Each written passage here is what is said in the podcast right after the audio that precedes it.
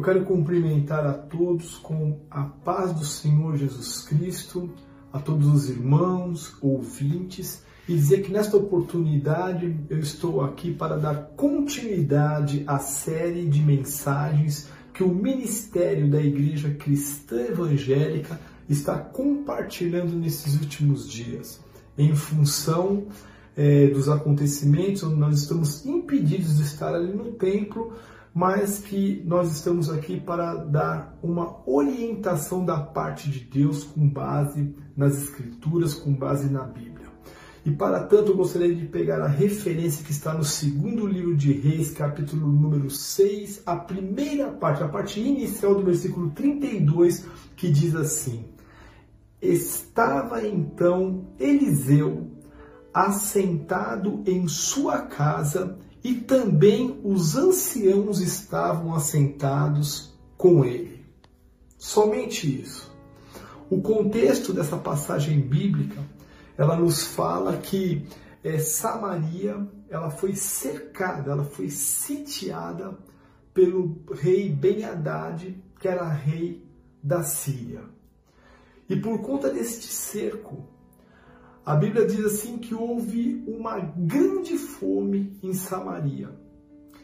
E essa fome, ela gerou um caos ali no meio naquela cidade, ao ponto de que começaram a vender e a comer cabeça de jumento, a vender e a comer esterco de pomba, e a coisa ela foi é, aumentando de grau assim, em termos de gravidade, ao ponto que duas mães elas combinaram em sacrificar os seus próprios filhos para poder é, é, é, comer os seus filhos, ou seja, praticaram o ato do canibalismo. E diante de toda esta situação que eu diria catastrófica, né? A Bíblia ainda relata que o rei né, de Israel, que, é o, que então era o rei Acabe, ele sabendo dessa situação, ele vai e rasga suas vestes.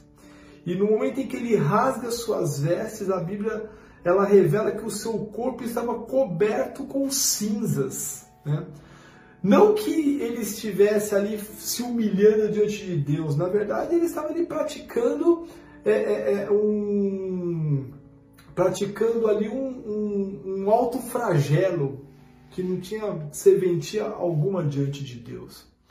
E diante de toda esta situação, a Bíblia relata né, esse caos que estava ali em Samaria, que estava Eliseu e os anciões assentados na casa de Eliseu. Olha só que coisa interessante. Né? Primeiro, eu gostaria de dizer o seguinte, que é, normalmente, né, quando o homem ele busca Deus, né, normalmente é porque ele está satisfeito ou porque ele está preocupado. Né? Seguindo essa linha de raciocínio e olhando para essa situação, né, eu não acredito que Eliseu pudesse estar satisfeito com tudo que estava acontecendo. Afinal de contas, ele era um profeta, um homem de Deus, né? um homem que é, é, trazia ali a mensagem de Deus para o povo, e, e, e diante desse, dessa, dessa situação ali, eu acredito que ele estivesse preocupado. Né?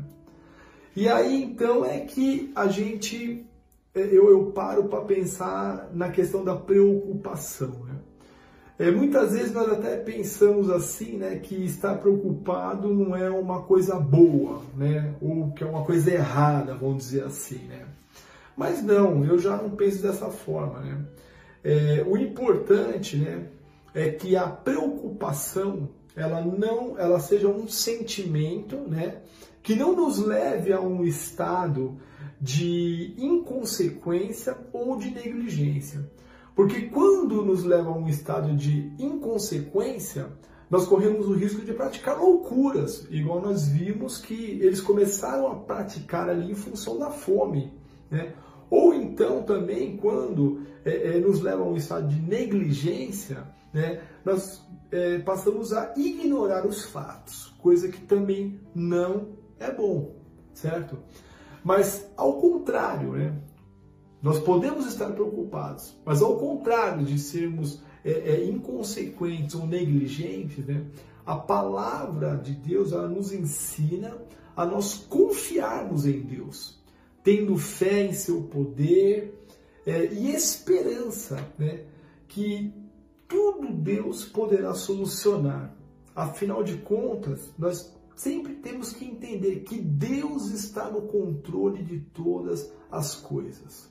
Existem situações, né, como talvez esta situação ali naquele cerco de Samaria, né, situações em que o poder humano, em que as riquezas, a religião, né, o conhecimento humano, né, a tecnologia, né, nada disso, né, que são coisas deste mundo, elas poderão trazer uma resposta né, ao ponto de solucionar, de resolver a, essa situação que está colocada.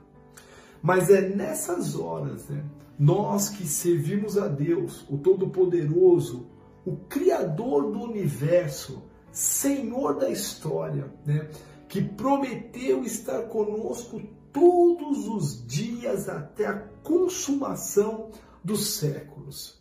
Não importa o que venha a acontecer, esta é uma verdade imutável, porque Deus ele zela pela sua palavra. Quando ele promete, Deus ele cumpre.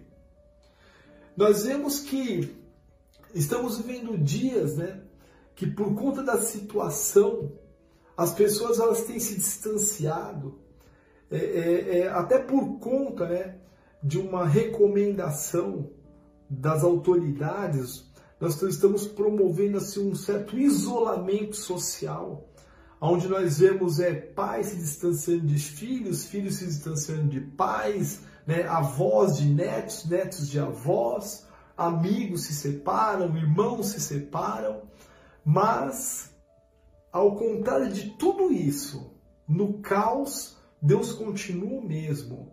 Estarei convosco todos os dias até a consumação dos séculos, provando que Deus, ele é soberano e ele faz prevalecer a sua palavra acima de todas as coisas.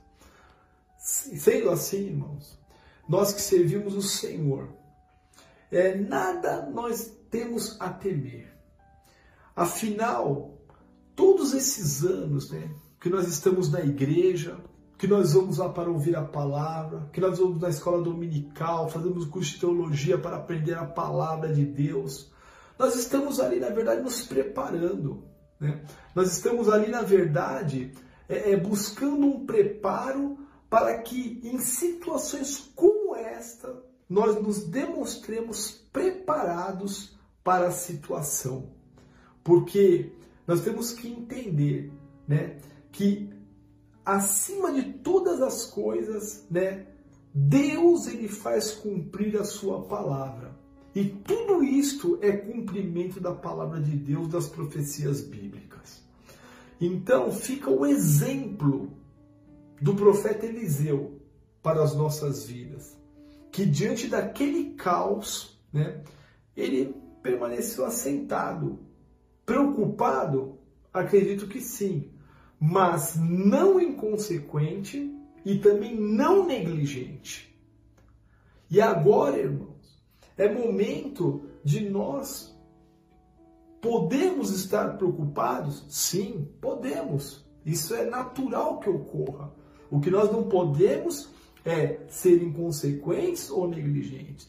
Mas agora é momento de fazer o quê? Agirmos com sabedoria, né? Cuidando dos nossos familiares, intercedendo em favor dos nossos irmãos, seguindo as orientações das autoridades e crendo que o Senhor, assim como ele deu livramento para Israel daquele cerco ali na cidade de Samaria, certamente ele nos dará um livramento, ele nos dará um escape porque o nosso Deus é um socorro bem presente na hora da angústia. Ao seu tempo, irmãos, Deus ele entrará com livramento sobre a humanidade. Deus ele entrará com livramento para a sua igreja. E Deus ele entrará com livramento para mim e para a sua vida nesse caos. Vamos crer, irmãos. Vamos crer, tá? Logo mais nós estaremos também nos reunindo às 11 horas para estarmos orando, né? por esta situação, né, para que Deus ele possa abençoar, né, abençoar a, a, a, as pessoas, os, os, médicos, os cientistas, né, que estão aí, todas as pessoas que estão trabalhando para que é, é, pessoas não venham morrer, venham ser curadas e etc e tal, para que o Brasil né, não passe por uma situação desassoladora, tá, meus irmãos? Nós vamos estar orando, crendo que Deus ele há de nos livrar, dar, nos dar um livramento dessa situação, ok? Portanto, Deus abençoe todos os irmãos e ouvintes. Deus abençoe e salve o Brasil desta situação, em nome do Senhor Jesus. Amém. Deus abençoe em nome do Senhor Jesus.